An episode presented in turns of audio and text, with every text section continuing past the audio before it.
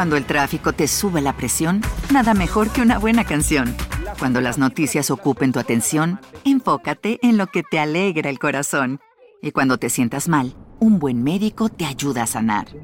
Sabemos que mantener tu salud es tu prioridad, también es la nuestra en Kaiser Permanente, donde trabajamos juntos para cuidar de todo lo que tú eres. Kaiser Permanente, para todo lo que tú eres. Kaiser Foundation Health Plan of the Mid-Atlantic Stay Inc., 2101 East Jefferson Street, Rockville, Maryland 20852.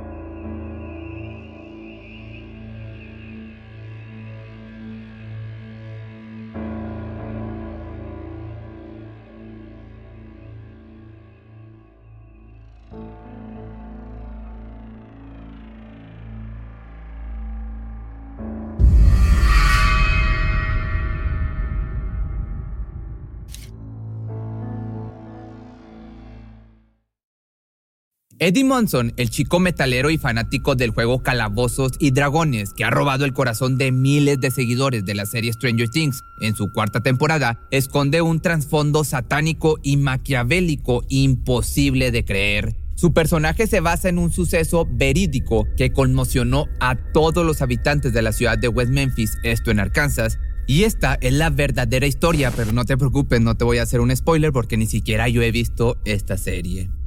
En 1993, tres niños de 8 años de edad fueron víctimas del crimen más ruin y atroz que se haya visto en la historia de dicha ciudad. Presuntamente sacrificados en un rito satánico a los pequeños Steve Branch, Michael Moore y Christopher Byers, les arrancaron la vida de la manera más infame e inhumana posible. Todo comenzó el 5 de mayo con el reporte de desaparición de los tres menores. El primero en alertar a las autoridades fue el padre adoptivo de Christopher, John Mark Byers, quien acudió a la comisaría alrededor de las 7 de la tarde. Las primeras horas en las que ya no se supo nada de los niños se realizaron investigaciones algo limitadas por parte de las autoridades. Al ver la poca respuesta para dar con su paradero, vecinos y amigos cercanos iniciaron una búsqueda por su cuenta, pero no encontraron ni un solo rastro. Fue el día 6 de mayo del 93 cuando el cuerpo policial descubrió la más brutal de las escenas, una imagen imposible de describir, como si el infierno hubiera desatado su furia y profanado hasta el alma de aquellas tres inocentes infancias. Ahí estaban, abandonados en la colina de Robin Hood, los cuerpos de los tres niños de 8 años, desnudos, atados de pies y manos con los cordones de sus zapatos, ultrajados, violentados, torturados y en el caso de Christopher Byers, lacerado y mutilado de su miembro.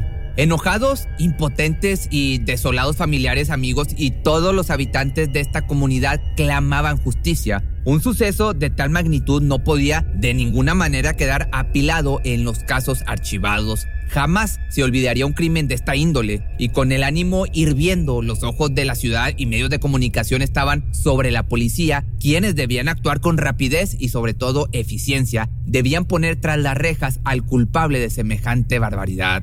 Con el afán de terminar lo más pronto posible con esta situación, los agentes no realizaron una labor exhaustiva para recabar todas las pruebas posibles, mucho menos prolongaron la escena del crimen para tener el tiempo suficiente de examinar a fondo. Por el contrario, los cadáveres fueron retirados de inmediato del arroyo, incluso antes de que el médico forense pudiera hacer su trabajo. Abrumados por la presión social y sobre todo por no tener un solo indicio que apuntara al autor de tan terrorífica obra, quien había sido sumamente cuidadoso a la hora de cometer el crimen, dejando completamente limpia la escena, sin huellas, sin ADN, sin rastro de sangre. La policía comenzó a tomar testimonios de supuestos testigos que presuntamente vieron algo relevante el día del suceso.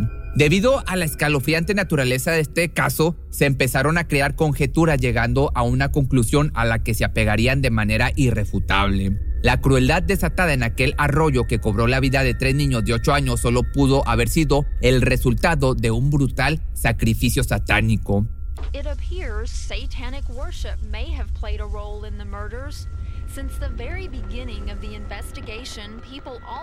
West Memphis Luego de esto, solo quedaba encontrar entre los habitantes de la ciudad de West Memphis alguien que cumpliera con el perfil ideal para investigarlo. Y fue así como apareció misteriosamente la declaración de Vicky Hutchinson inculpando a Damien Eccles, un chico que a los ojos del cuerpo policíaco cumplía con los requisitos para formar parte de un culto perverso.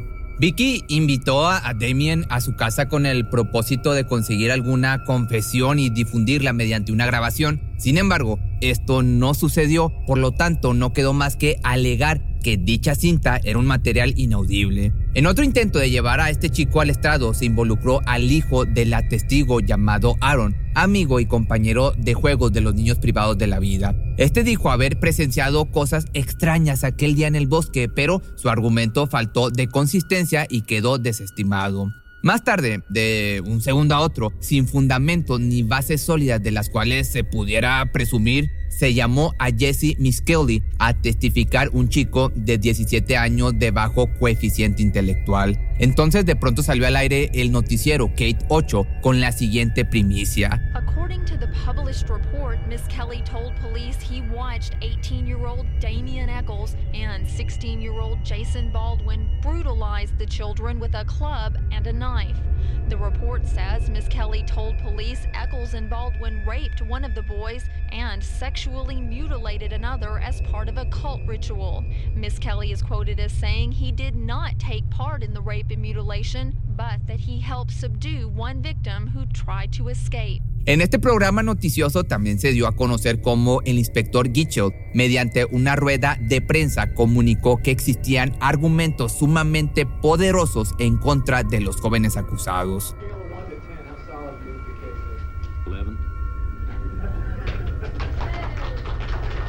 Para ese entonces, ese lugar podía haber sido comparado con los relatos del nivel de las brujas de Ceylon, para que te des una idea. Señalar a alguien por su apariencia y condenarlo sin justificación. Ahora, con tres presuntos culpables en la mira, el odio estaba a flor de piel. Una furia incontrolable arremetía a toda la población con sed de justicia e incluso de venganza. Fueron incontables las veces que se les amenazó de muerte a estos adolescentes, juzgados y señalados como asesinos despiadados, hasta que finalmente se había logrado vincular a Damien Eccles con el delito que había sacudido a la ciudad entera. Christopher never hurt anybody. He had a gentle, loving and giving heart. And they crucified him in those woods. And they humiliated body. They took his little manhood before he even knew what it was. And I hate him for it. I've never hated anybody in my life. And I hate these three. La ola de repulsión que se desenfrenó en contra de los presuntos culpables había sido originada por el testimonio de Jesse Miskelly, esta confesión llena de inconsistencias fue arrancada de un chico con una discapacidad intelectual, interrogado por 12 horas y orillado a ceder a las insinuaciones de los investigadores. Existen registros afirmando que se le cuestionó alrededor de ocho veces acerca de la hora en la que se produjeron las muertes de las víctimas, causando en él una extrema confusión, pues luego de que el detective Rich le hiciera la pregunta de cuándo te fuiste con ellos y que él respondiera por la mañana, se desató un interrogatorio bastante cuestionable. Cada pregunta haciéndolo cambiar un poco el horario hasta llegar al momento indicado. Dicho en otras palabras, el detective le preguntaba lo que él quería escuchar. Que por cierto, este cuestionario bajo presión y manipulación solo cuenta con un fragmento grabado en audio. No existe algún video que lo respalde y no hubo otro descubrimiento importante en el caso adicional a lo que la policía ya tenía. Un acto tan vil y premeditado como este no podía haberse llevado a cabo por una sola persona. Se necesitaban al menos tres y estos chicos eran el blanco perfecto, completamente aceptado por una sociedad enfadada y sobre todo creyente de que en su comunidad existían veneraciones diabólicas. Jesse terminó incriminándose a sí mismo y les dio a los investigadores en bandeja de plata la resolución del homicidio.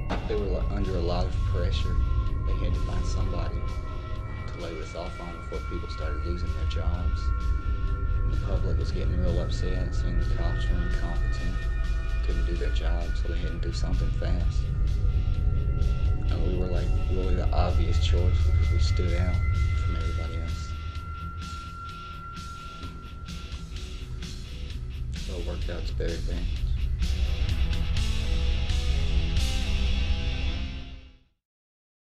Con la presión social cada día más densa y las deficientes investigaciones que se realizaron en el caso desde un principio, solo quedaba encontrar a como diera lugar un mínimo detalle para ponerlos tras las rejas.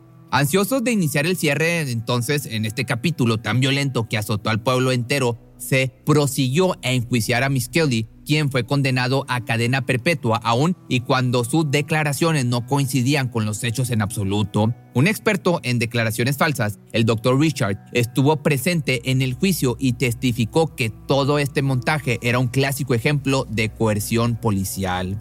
Ahora faltaba solamente ir por la cabeza de quien se había decidido sería líder y autor esencial del crimen, Damien Eccles, con ayuda de su mejor amigo Jason Baldwin. Pero, ¿qué fue lo que lo hizo llegar a ser considerado como principal sospechoso? Su personalidad, vestimenta, preferencias de lectura y su música favorita, el heavy metal. Estos gustos mal vistos por la gente en aquel entonces fue lo que llevó a ser señalado como satanista. Este chico nació el 11 de diciembre de 1974 con el nombre de Michael Wayne Hutchinson. Fue un niño con una infancia complicada en medio de dificultades económicas, mudanzas constantes y testigo de las repetidas discusiones que había en su hogar. Siendo solo un pequeño de 8 años, atravesó por la separación de su familia. Sus padres se divorciaron y nuevamente se tuvo que mudar. Finalmente, a los 13 años llegó junto con su madre a West Memphis, en Arkansas, al norte de Estados Unidos. Su madre conoció a Jack Eccles, quien se integró a la pequeña familia y fue recibido con los brazos abiertos ya que supo ganarse el cariño de este chico, al grado de tomar la decisión de cambiarse el nombre por Damien Wayne Eccles, adoptando el apellido de su ahora padrastro. No obstante, este lapso de tranquilidad se vio interrumpido durante la transición del camino entre adolescente y adulto. Este hombre en plena edad de la rebeldía abandonó los estudios y comenzó a meterse en problemas. Algunas veces lo arrestaron por robo y delitos menores, ganándose así la atención y desprecio de la policía. En algún punto de su vida también tuvo que ser internado en una institución de salud mental, esto debido a una serie de complicaciones que lo hicieron ser diagnosticado con padecimientos que alteraban su estabilidad emocional. Como si fuera poco, a todos estos rasgos se le sumó el hecho de que no fuera un chico tan común era bien sabido su preferencia por ciertas cosas que se llegaron a considerar como extrañas. Su particular preferencia por vestir casi siempre portando el color negro, su afición a la lectura de temas terroríficos de autores entre los que destacó Stephen King, el interés sobre la religión pagana, Wicca, caracterizada por la creencia de sus seguidores en una divinidad femenina y además presuntamente vinculada a la brujería. Ninguna de las aficiones de Eccles lo catalogaba dentro de los estándares de una persona, digamos, normal de aquellos tiempos, mucho menos el fanatismo por el heavy metal, incluyendo grupos como Blue Oyster Cult, Metallica, Pink Floyd, entre otros de este tipo. Conociendo todos estos rasgos de la personalidad del chico, el día que ocurrieron los tres asesinatos, la policía pensó, Damian Eccles por fin mató a alguien, básicamente señalándolo y juzgándolo por su forma de ser. La historia que tenía que contarse de ahora en adelante debía retratar a este chico y a su amigo como bestias abominables capaces de lo que fuera.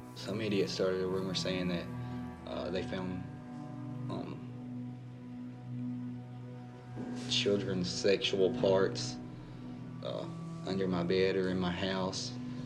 And there was no body parts in my house or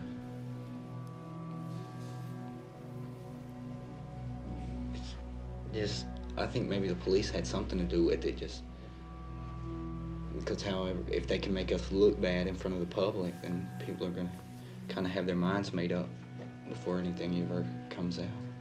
Él y su amigo Jason aseguran haber estado en sus respectivos hogares el día de los crímenes. Contaban con una coartada que indicaba su inocencia, pero la paranoia de la gente, ciegos ante el dolor, tuvo más peso que las mismas pruebas inexistentes que pudieran señalar con asertividad a estos adolescentes como culpables. Incluso hubo un suceso sumamente importante que quedó fuera del caso, que tal vez involucraría al verdadero responsable, pero no se investigó ni se indagó mucho más a fondo. Remontando a la noche que desaparecieron los niños, se reportó a la policía un incidente en el restaurante de comida Bojangles. El gerente de este lugar testificó que alrededor de las nueve y media de la noche encontró a un hombre de color sentado en el sanitario de mujeres. Le goteaba sangre del antebrazo, tenía barro en los pies y parecía algo confundido cuando se le cuestionó sobre su aspecto. A pesar de que este hecho se reportó a la policía de West Memphis, no hubo ni reporte, ni informe, ni investigación sobre el mismo. Hasta el día 6 de mayo se recolectaron pruebas, pero jamás se analizaron y se dieron por perdidas atravesando por un juicio influenciado notablemente, como te vuelvo a decir, por simples calumnias y difamación basado en gustos personales como la música, la lectura y la manera de vestir, se dictó como veredicto el día 19 de marzo del 94, culpables. Demian Eccles, condenado a la pena de muerte por inyección letal, considerado líder y autor del crimen, y Jason Baldwin, condenado a cadena perpetua. Durante las siguientes décadas, después de varios intentos de apelación, señalando los errores que se habían cometido durante la investigación, se puso la atención sobre el padrastro de una de las víctimas, John Mark Byers. Este tenía bajo su poder un cuchillo con sangre de su hijastro. A este hombre se le interrogó, pero no se llegó a ninguna conclusión. Fue hasta el año del 2003 cuando Vicky Hutchinson desmintió sus declaraciones dadas años atrás. Aseguró que habían sido dictadas por la policía palabra por palabra. Cuatro años más tarde, en el 2007, se encontró ADN como evidencia que desmintió por completo la culpabilidad de los tres chicos inculpados. Luego de tanta controversia y nuevas pruebas a favor, se logró que las sentencias de los ahora conocidos como los tres de West Memphis pudieran ser revaluadas. Finalmente llegó el día tan esperado en el que verdaderamente se haría justicia. El 19 de agosto del año 2011 se liberó a este trío de sus sentencias. Posteriormente, el gobernador Mike les ofreció un perdón absoluto. En la actualidad se han levantado sospechas con respecto a Terry Hobbs, padrastro de una de las víctimas, pues nuevas evidencias aseguran haber encontrado su ADN en una de las agujetas con las que se ataron a los niños y en el año 2013 dos hombres denunciaron tener cierta información que lo ligaban al crimen. Sin embargo, estas declaraciones fueron ignoradas. Por su parte, Damon Eccles pudo rehacer su vida, se convirtió en escritor publicando su autobiografía, que se llama Almost Home o Casi en Casa, Escribió temas para también Pearl Jam, esta banda tan conocida. Trabajó con el cineasta Peter Jackson y la documentalista Amy J. Burke en la película West of Memphis. Y esta fue la trágica historia que inspiró al personaje de Eddie Munson en Stranger Things, interpretada por Joseph Quinn, el cual ha causado, ya sabes, gran impacto y ha puesto nuevamente el caso de los tres de West Memphis en tendencia, recordando cómo hasta ahora se desconoce el paradero del verdadero culpable, asesino de tres niños inocentes. Si te gustó este video, no olvides seguirme en mis redes sociales y recuerda que puedes escuchar los audios en Spotify y estoy subiendo unos videos extras a mi segundo, a mi canal secundario que es Pepe Misterio Shorts. Cuando el tráfico te sube la presión, nada mejor que una buena canción. Cuando las noticias ocupen tu atención, enfócate en lo que te alegra el corazón. Y cuando te sientas mal, un buen médico te ayuda a sanar. Sabemos que mantener tu salud es tu prioridad, también es la nuestra en Kaiser Permanente, donde trabajamos juntos para cuidar de todo lo que tú eres. Kaiser Permanente, para todo lo que tú eres. Kaiser Foundation Health Plan of the Mid-Atlantic Stay Inc., 2101 East Jefferson Street, Rockville, Maryland, 20852. ¿No se merece tu familia lo mejor? Entonces, ¿por qué no los mejores huevos? Ahora, Egglands Best están disponibles en deliciosas opciones. Huevos clásicos, de gallina libre de jaula y orgánicos de Egglands, que ofrecen un sabor más delicioso y fresco de granja que le encantará a tu familia. En comparación con los huevos ordinarios, Egglands Best contiene la mejor nutrición como 6 veces más vitamina D, 10 veces más vitamina E y el doble de omega 3 y B12. Solo Egglands Mejor sabor, mejor nutrición, mejores huevos. Visita egglandsbest.com para más información.